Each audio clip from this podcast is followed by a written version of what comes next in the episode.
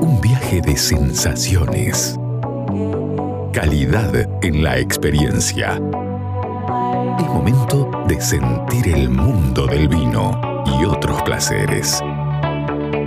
Esto es Red, red wine. Tope de Gama It's up to con la sommelier Carolina Pavisevich y el licenciado Alejandro Abram. De Gama por Aries.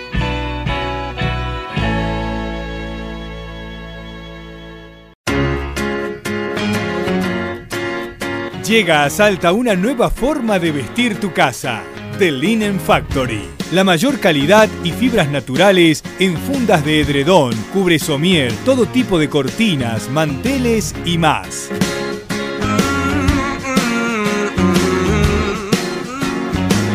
The Linen Factory. Te esperamos en General Güemes 292 o envíanos WhatsApp al 3875 841268 o al 3874 570269. Matsuri hair. The Linen Factory.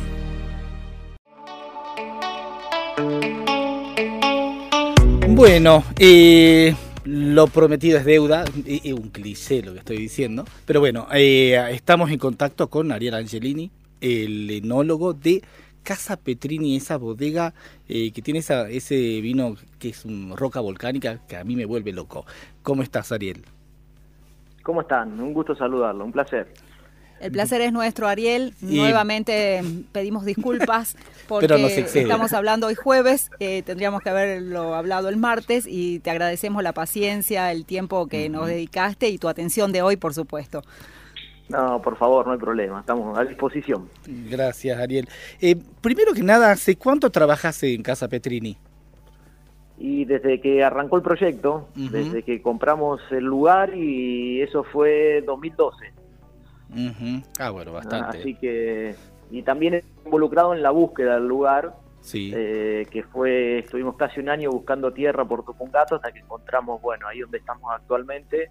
Y bueno, se compra, se empieza a preparar todo el lugar, porque yo, yo siempre digo, fuimos los primeros en intervenirlo. Es un lugar que nunca había estado cultivado, estaba totalmente natural, a la vera de un río y con una fortaleza enorme, pero también con una realidad natural que la fuimos domando con el tiempo, porque ese río tiene su impronta, tiene su fuerza, y bueno, nos enseñó muchas cosas con el paso de los años, pero la verdad que el lugar es maravilloso, con un entorno natural muy lindo, y por supuesto estamos frente a la ruta, la ruta del vino, la ruta 89, y a la- toda la cordillera de los Andes con una vista increíble.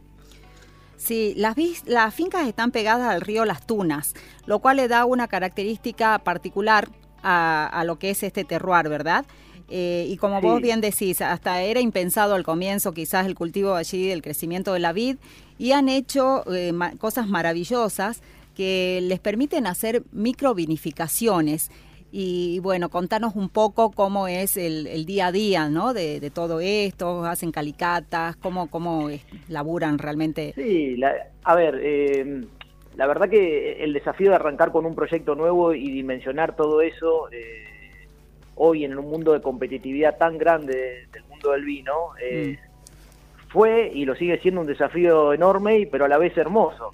Entonces, por ejemplo, el otro día que me pasó, probé eh, uno de los primeros, el primer Taná que hicimos en el 2016, Ujú. y mm, un vino pensado más con una viabilidad más pronta, no un vino de guarda, de hecho no pasa tampoco por Sí. madera, y, y me emocioné, me emocioné porque encontrarme, encontrarme con esa realidad hoy con el diario del lunes, eh, de, de cómo ha evolucionado, de cómo ha evolucionado el vino, decir, wow, ¿dónde estamos parados? Pero bueno, si supiéramos eso, eh, Sí.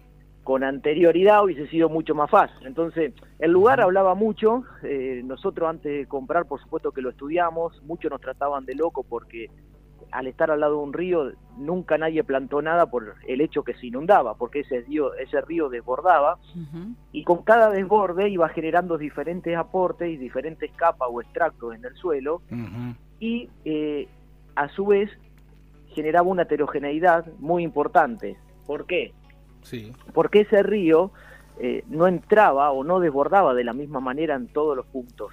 Entonces, de repente en un sector hacía un aporte, de repente en, en otro otra cosa, y así sucesivamente. Entonces, en función de eso, nosotros qué dijimos, bueno, estamos parados con esta realidad, tenemos este tipo de suelo, con mucha heterogeneidad, con un aporte diverso del río, y pensamos la bodega en función de la realidad natural que nosotros teníamos. Por eso la bodega es una bodega que está planteada con todos tanques pequeños, para poder hacer lo que comentaban recién, esas microvinificaciones y estudiar ni siquiera parcela por parcela, sino válvula por válvula o pedacito de cada terroir y ir buscando ese valor agregado de cada sector. Así que ese es el camino que emprendimos y por el cual seguimos transitando. Eh, bueno, eh, ¿cómo definirías o describirías la identidad de los vinos de Casa Petrini?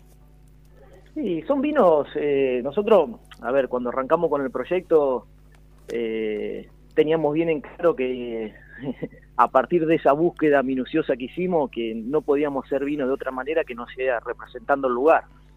Cuando uno habla de lugar, habla de terroir, habla de, habla de paisaje, que es una palabra que hoy está bastante de moda en boca de los comunicadores, de los enólogos, eh, de la sommelería. en- y va mucho por ahí, o sea, la, la idea nuestra siempre fue que en cada copa eh, se represente el lugar, como bien le decía, y al tomar ese vino viajen inmediatamente donde estamos nosotros en ese paisaje. Entonces, la manera de hacer los vinos son vinos lo menos intervenido posible, eh, dejando que se exprese de la mejor manera el, terroir, respetando lo que da cada planta, el fruto que da para cada planta, pero a su vez, por un lado te digo, lo menos intervenido enológicamente, pero a la vez con un enorme trabajo detrás, desde el viñedo y en bodega, para respetar eso que por ahí suena tan fácil, pero que Sí. lleva o conlleva un montón de horas de laburo y, y de tiempo, ¿no es cierto? Pero claramente son vinos que van por ese sentido. Sí, Sí. precisamente el, el, el- hacer como que vos no estás, pero sí hay mucho más laburo en hacer que vos no estás eh, que en realmente se note tu mano. No sé si se entiende lo que digo. Y te entiendo, porque eh, sí, es lo que decidí realmente. eh, eh, eh, eh, siempre digo que eh, o, la elegancia más que la fortaleza, pero esa palabra de elegancia implica un trabajo detrás, Sí. poder lograrlo. Igual que uno cuando dice menos es más. Bien, así es. No, sin duda la esencia eh, se mantiene, lo que quisieron dar eh, y apor- eh, del aporte de ese lugar realmente se transmite en los vinos. Y yo te voy a hacer una infidencia. Eh, haces el Sí. Malbec que de mi preferencia. Porque... Doy por- fe. No, el Malbec 2020 que probé Casa Petrini con esa Sí. con esa eh, concentración de alcohol que es bastante baja, 12.3, Sí. algo así tenía, pero eh, No, eh, eh, una, una calidad, una elegancia eh, que es, lo hace realmente un Malbec diferente y constituye uno, uno de mis preferidos. Te voy- es una infidencia la que te hago. Bien, bueno. Y la no, otra gracias. es, la otra es que probé y, y me enamoré del Rosé 2020 Ah, sí. este Malbec Tanat que tienen ustedes. Bueno, ustedes hacen mucho con Tanat, hacen blend con Tanat. Sí. No sé si el Tanat es tu cepa preferida, pero la hacen muy bien. Eh, está No, siempre eh, presente. Sí, es una de mis preferidas. Es, es un vino que me encanta elaborarlo porque aparte, eh, bueno, te contaba la anécdota, la anécdota al principio, pero aparte lo hacemos con un impronta ta- totalmente diferente. Sí, No pasa por barrica, y bueno, el taná de la, de la línea la línea joven, ¿no es cierto? No pasa por barrica, siempre usamos racimo entero y, y va, va, va con otra identidad. eh, Pero totalmente. porque una- si yo comparo Sí. con los Tanat de, nuestros valles calchaquíes, realmente este, es, es muy diferente y estamos hablando de un Tanat. Pero bueno, taninos súper suavizados, eh, otra cosa. suave. Sí, sí, sí. Sí, y, y- y siempre buscando la bebibilidad, eh, ese es un poco. Entonces, Sí. es un taná que lo cosechamos muy temprano, o sea, tiene dos y medio, 12,7 de alcohol, y, y bueno, y va desde ese lado. Y el rosé también tiene el componente de tanat, pero acá lo que hacemos que es mucho más interesante en el sentido de que hacemos un blend con uva. Claro. Eh, al momento de prensar la uva en la prensa neumática, que es una neumática porque es, es como un globo que se infla y al, inflar, al inflarse comprime los racimos, comprime la uva entera, el racimo Sí. entero sobre las paredes de la prensa y ahí entra a escurrir el líquido. Por eso se llama neumática. Mm. Ahí nosotros lo que hacemos es hacer el corte con uva. Eso es muy, muy francés, eh, de decir, de arrancar, eh, que el vino arranque ya hermanado. Entonces, ese mosto que escurre, ya escurre con la proporción que nosotros queremos de Malbec y Tanat. Ah, Entonces, al momento de fermentar, ya están los dos caldos hermanados, unificados y arrancan con una fuerza única hacia la fermentación. Ujú. ajá. Interesante. O sea, hacen el corte en la prensa. Así sería. En la prensa con la uva. Entonces nosotros decimos, bueno, en la prensa entran 2.000 kilos, 2.000, 2.300 kilos de uva. Es una prensa chica. Sí. Eh, ponemos el correspondiente de Malbec y el correspondiente de Tanat. 70% de, Tanat, de, de Malbec, 30% de Tanat. Ujú. Eh, Cosechamos de esa manera, volcamos la uva en la prensa y entonces el líquido ya escurre con esa proporción. Bien. Eh, ¿Cómo surge la, eh, la idea de poner Tanat? Porque, digamos, a ver, Tanat está muy identificado con los valles calchaquíes, si querés con Cafayate particularmente, o Uruguay. No, no, no hay mucho Sí. más. ¿Cómo eh, es el proceso de decir, bueno, a ver, vamos a plantar Tanat? Mira, es una infidencia, pero era realidad. Eh, nosotros estábamos, eh, en ese sector teníamos que poner Malbec. El vivero que nosotros le habíamos encargado a la planta, no sé por qué razón, se quedó eh, sin Malbec. No, no alcanzábamos a, a- a co- a completar esa parcela. Entonces, inmediatamente la pregunta fue, ¿qué tenés disponible? Ah, no, me muero. y, no- y nos dijo Tanat. Entonces dijimos, bueno, tendrá que ser Tanat. Y esa es la causa por qué plantamos Tanat Sí. en, en ese lugar. Y la verdad que fue totalmente acertado y está buena tu pregunta porque en Mendoza hay muy poco Tanat, eh, más aún en el Valle de Uco, te encontrás como una superficie muy pequeña. Sí, y bueno, y fuimos por ese lado, pero esa fue la causa. Lo que pasa es que cuando uno planta es una logística tan grande por supuesto que primero tenés que tener todo acondicionado, regado, preparado, los pozos y demás, pero después una logística de gente, eh, que las plantas tienen que estar humedecidas, bueno, un montón de factores sumamente importantes que es muy difícil cortar, ¿me entendés? Entonces, una vez que vos venís plantando, tenés que tratar de, para ser operativo, tenés que tratar de seguir y, y- y ser eficiente también, ¿no es cierto? Entonces, bueno, imagínate, veníamos plantando, veníamos plantando con toda la energía de, de tratar de, sí. de completar y de terminar y si no tengo más. Y bueno, ¿qué queda? Tanat, vamos con Tanat. Bueno, bien por ahí entonces, salió bien la casualidad. Bueno, Sí. eh, en este recorrido que estamos haciendo de las añadas, eh, llegamos a este 2023. Eh, si tuvieras que elegir la variedad de este año, eh, ¿cuál sería? ¿Cómo viene la próxima vendimia? Mirá, eh, este año viene con una fuerza súper interesante. Ayer estuve, tuvimos la posibilidad de estar probando los vinos para descorchado con Patricio Tapia y el equipo y hablábamos un poco haciendo foco de- del 2023.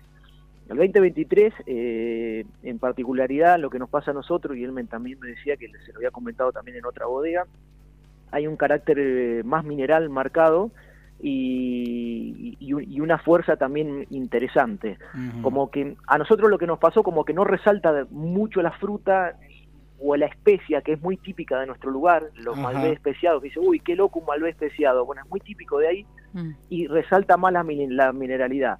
Entonces yo creo que son van a ser vinos muy interesantes, tal vez de esperarlo un poquito más, pero con, con un carácter y, y un factor de mineralidad y de- en nariz súper interesante. Hay como mm, mucha ceniza, se siente en la nariz, ceniza, mineralidad, piedra húmeda, es, es, es, es una añada distinta. ¿Querés encontrar los mejores vinos de Salta a precio de bodega? Cafayate ¿Querés quesos y fiambres artesanales? Cafayate Wines. ¿Querés hacer envíos a cualquier parte del país? Cafayate Wines. ¿Querés productos regionales gourmet, escabeches y salsas deshidratadas con ingredientes autóctonos? Por supuesto, Cafayate Wines. En Caseros, esquina de Anfunes, frente a la iglesia San Francisco.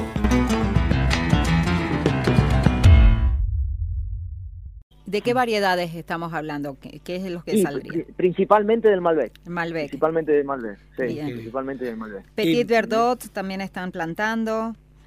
Petit Verdot también tenemos, tenemos poquito que lo usamos para un blend, Sí. eh, porque es muy, muy poquito, que es un blend que hacemos, se llama blend de río, que tiene Malbec, Tanat y Petit Verdot, Sí. y la verdad que va, va muy bien y fue es nuestro vino institucional porque es el primer vino que hicimos, las primeras Sí. botellitas en el 2015 fue de ese vino, y así que bueno, esa variedad la aplicamos ahí, después tenemos Cabernet Franc, Ujú. eh, que Cabernet Franc lo plantamos unos años después, en 2015, y hacemos muy poquitas botellas, son 3.000 botellas, eh, también un producto muy interesante porque está plantado en distintos sectores de la finca, entonces tenemos condiciones de, de madurez diferentes y también diferentes parcelas, diferentes terroir. Cosechamos todo junto porque al ser tan poco, Sí. lo cosecho todo junto, se cofermenta, lo, al pesar de una ser distinta, una misma variedad viene de distintos lugares, se cofermenta y, mm, y bueno, se elabora todo en una misma pileta. Y después tiene crianza, crianza en roble. Angelota no, ¿no? Eh, Anchelota tenemos, pero muy, muy poquitito, más Ajá. experimental que otra cosa. Sí, sí, muy, muy, muy poquito. Eh, Es muy- una linda bueno, variedad eso también. Sí, Bien. lo que yo te quería con- preguntar era, yo te iba a preguntar sobre dos vinos particularmente. Uno es el Roca Volcánica, eh, que Sí. tiene toda una particularidad, pero antes de explicarlo yo prefiero que lo expliques vos.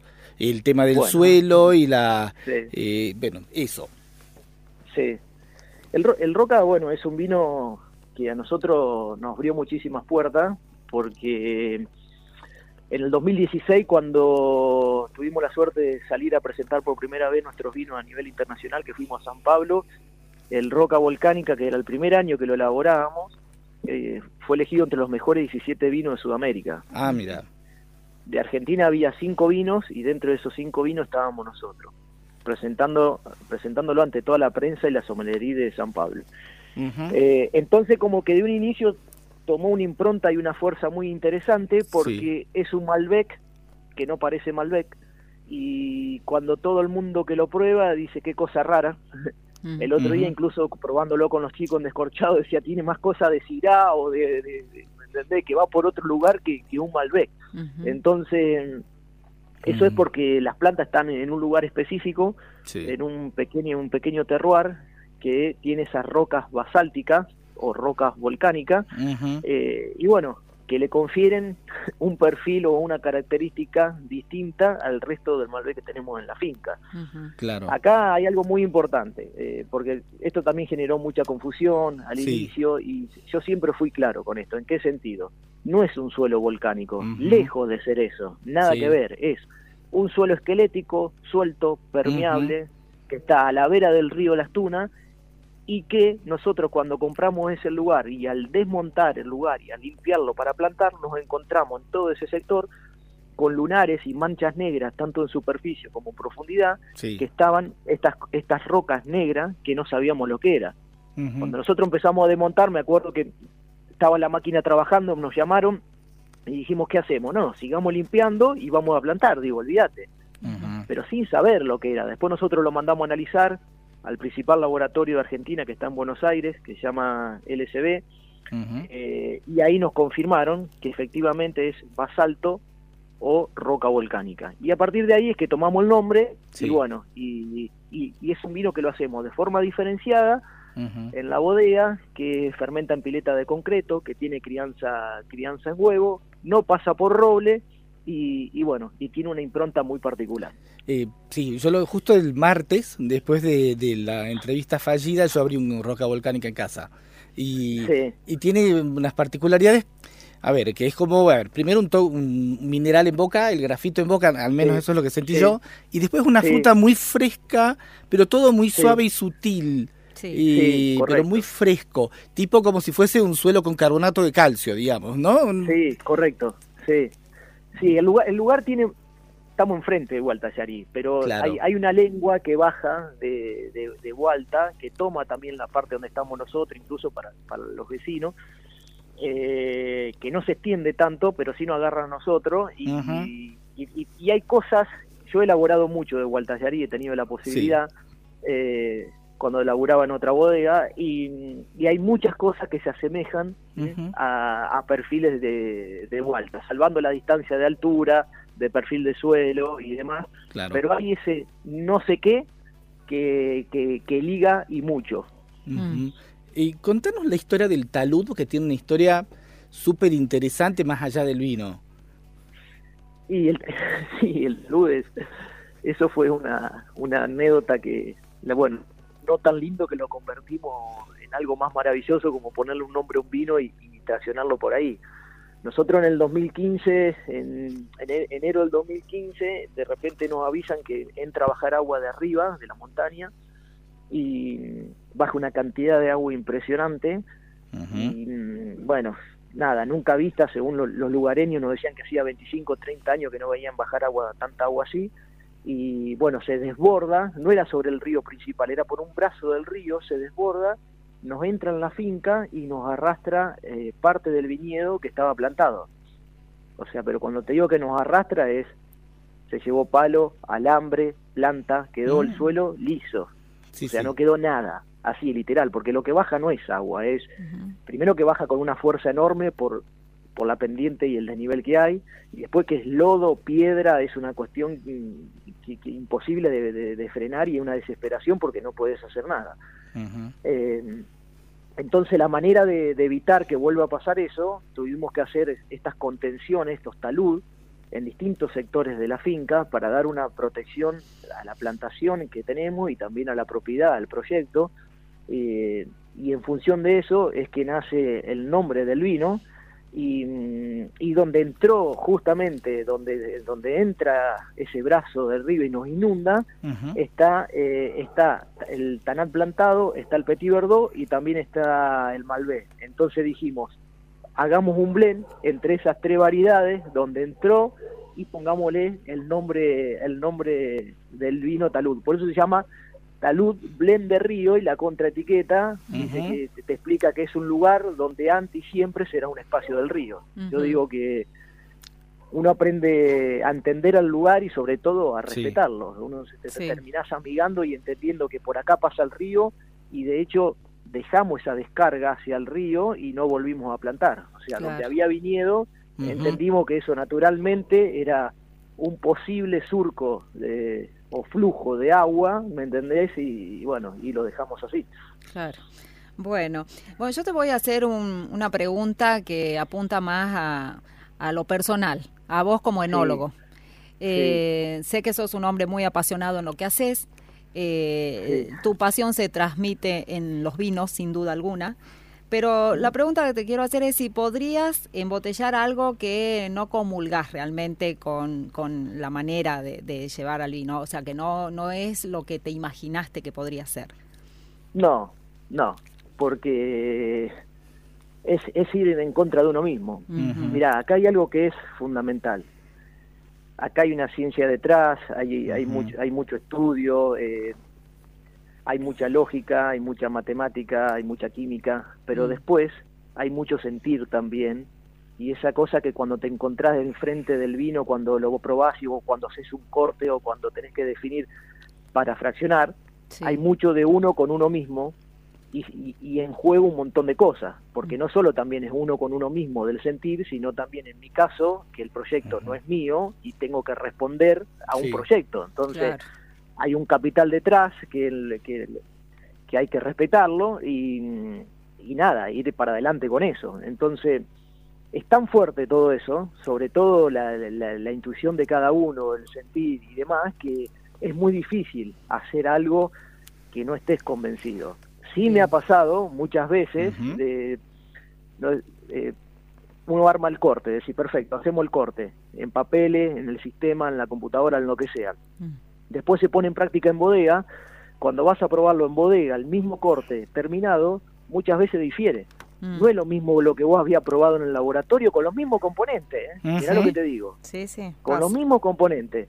Entonces así, ahí sí se revee y se reajusta en función del perfil del- de lo que uno quiere. Pero Sí. eso me ha pasado, sí, muchas veces, y es normal que pase, y buscando la plena seguridad y la calidad de lo, uno- a lo que uno quiere llegar. Bien, bueno, muy buena respuesta. Bueno, Eh. vamos a recordar también que Casa Petrini, además de bodega, también eh, tiene un hotel boutique, Sí. eh, practica Sí. mucho el enoturismo. ¿Cómo le está yendo con este tema?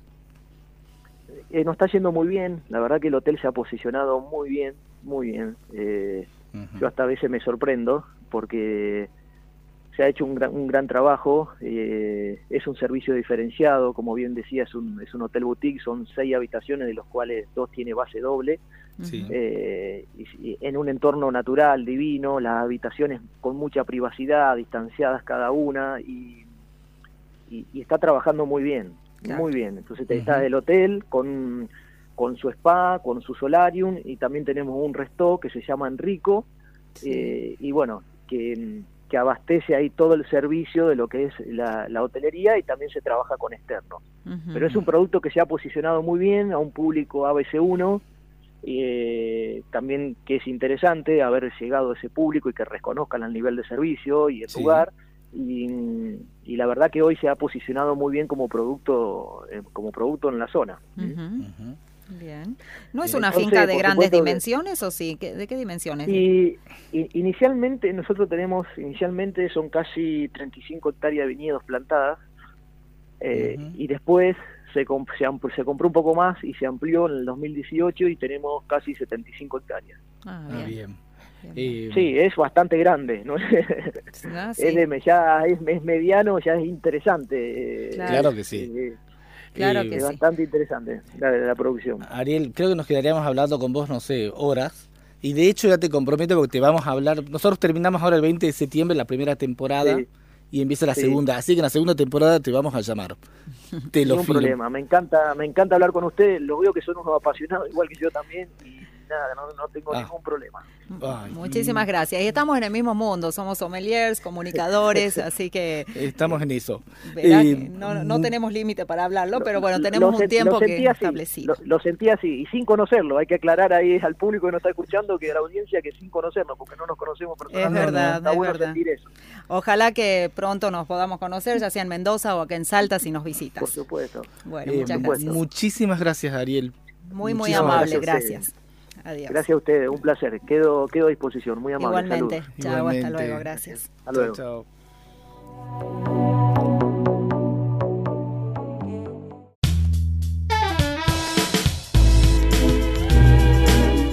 Seguinos en nuestras redes sociales, Instagram y Twitter, arroba tope de gama salta.